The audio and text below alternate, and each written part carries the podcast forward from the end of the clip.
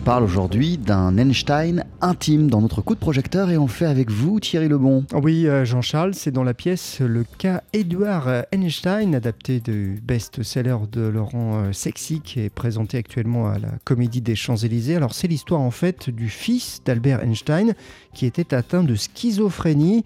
L'occasion donc de découvrir une facette finalement méconnue du célèbre physicien.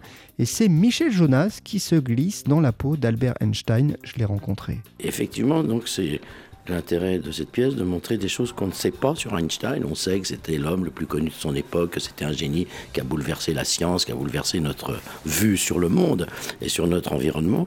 Mais l'homme, effectivement, comme vous dites, ben, on ne le connaissait pas. L'homme avec... Euh, ses combats, parce que c'était un homme de combat qui s'est battu, vraiment, c'était un humaniste, c'était un pacifiste, et qui avait des blessures, et qui avait des douleurs. Il est euh, évidemment question d'histoire avec un grand H dans la pièce, Thierry. Ah bah oui, parce qu'elle se déroule alors d'abord dans les années 30 en Allemagne, puis en Amérique, et qu'elle fait un parallèle entre ce qu'a vécu à cette époque-là Albert Einstein et ce qu'a vécu euh, de son côté son fils interné donc en Suisse.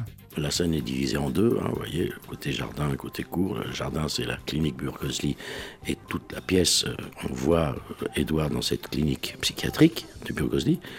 Mais de l'autre côté, où on voit Albert Einstein, c'est d'abord son bureau à Berlin et ensuite euh, son exil et donc euh, les États-Unis, où il n'a pas forcément été euh, adoré.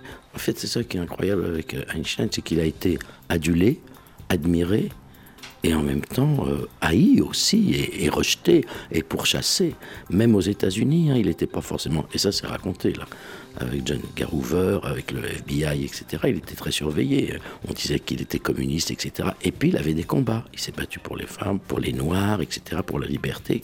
La voix de Michel Jonas qui est méconnaissable dans cette pièce, le cas Edouard Einstein. Bah, c'est vrai qu'on peut se poser la question parce que le visage, j'ai envie de dire, d'Albert Einstein, on le connaît bien, et bien grâce à une perruque vraiment très réaliste et une moustache, et bien Michel Jonas incarne un Albert Einstein plus vrai que nature.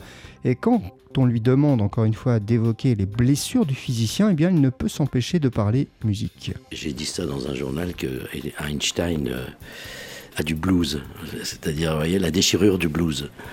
C'est ça que j'aime dans le blues ou dans la musique tzigane ou, ou chez Edith Piaf hein, ou, Red Charles. C'est là, puisque, puisqu'on est dans, sur TSF Jazz. Mais il a du blues parce qu'il avait des blessures. Et, ce qui est raconté là dans cette pièce, effectivement, c'est une des plus importantes. Une blessure qui pourra jamais euh, guérir et jamais se, refermer. Il y en a, il y en a d'autres, hein, évidemment dont évidemment la première de voir euh, dans ces années 30, euh, enfin, son pays basculé dans le nazisme, euh, une première petite fille euh, qui est décédée très jeune, etc.